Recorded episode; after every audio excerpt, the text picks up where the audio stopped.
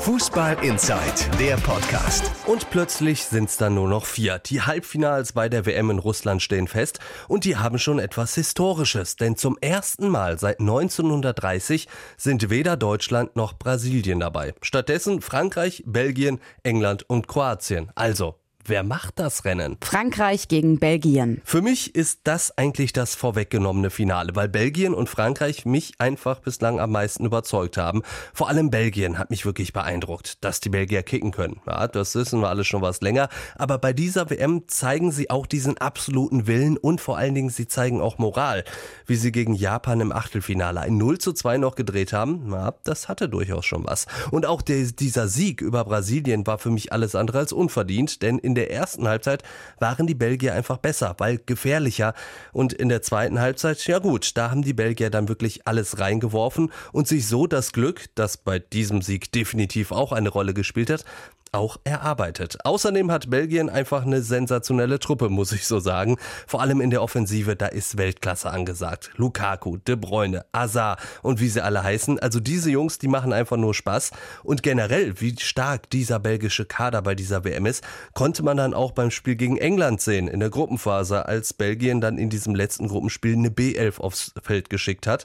Und diese B11 mit Leuten wie Batshuayi oder auch Thielemans wäre bei der Hälfte der anderen WM-Teilnehmer durchaus die Startelf. Heißt, Belgien wäre für mich jetzt der große Favorit auf den Titel, ja, wenn die Belgier nicht gegen Frankreich spielen würden. Denn bei den Franzosen, immerhin der einzige der großen Favoriten bei dieser WM, der noch dabei ist, hat man das Gefühl, dass die in diesem Jahr mal dran sein könnten, diese Franzosen. Nach dem verlorenen EM-Finale vor zwei Jahren sind sie nämlich nochmal stärker geworden und haben sich einfach so ein gewisses Selbstverständnis erarbeitet und können sich auch den Umständen anpassen.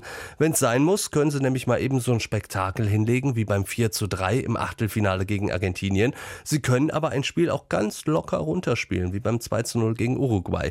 In dem Spiel hatte man nämlich nicht eine Sekunde das Gefühl, als könnte Frankreich das Spiel verlieren. Also, Belgien gegen Frankreich, das wird so ein Spiel, da werden auf jeden Fall Kleinigkeiten den Ausschlag geben.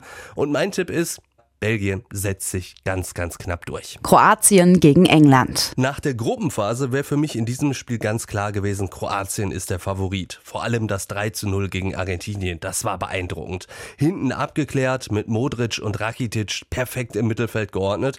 Ja, und vorne mit gleich mehreren Spielern, die ein Spiel entscheiden können. Problem ist nur, in den beiden K.O.-Spielen hat man davon nicht mehr viel gesehen. Denn dass die Kroaten sich beide Male nur und erst im Elfmeterschießen durchsetzen konnten, das kommt natürlich auch nicht von ungefähr.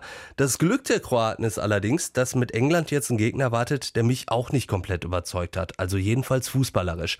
Ich bekomme zwar mit, dass plötzlich eine große Euphorie rund um diese junge englische Mannschaft herrscht, aber da stelle ich mir die Frage, warum denn eigentlich? Also wenn ich das jetzt mit 2010 vergleiche, als damals eine junge deutsche Mannschaft Fußball gespielt hat, sodass uns die halbe Welt dafür gefeiert hat, fehlt diese Begeisterung bei den Engländern mir komplett. Also ich habe bei den Engländern immer nur das Gefühl, als hätten die ihr Hauptziel, einen Freistoß oder einen Eckball rauszuholen und dann halt eiskalt zuzuschlagen. Denn das, ja, das muss man den Engländern lassen. Die Standards, die sind super.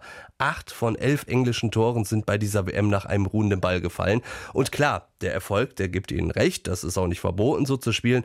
Aber um einen Titel zu verdienen, ist mir das einfach zu wenig, weshalb ich im Sinne des Fußballs auf Kroatien hoffe was dann dazu führt, dass mein Finale also wäre Belgien gegen Kroatien. Klingt tatsächlich nicht ganz so gut wie dann mein Spiel um Platz 3, Frankreich gegen England, aber es würde passen zu dieser WM, bei der so viele Favoriten enttäuscht haben. Fußball Inside, der Podcast. Noch mehr Fußball gibt's in unserem Webchannel Dein Fußballradio auf radioplayer.de.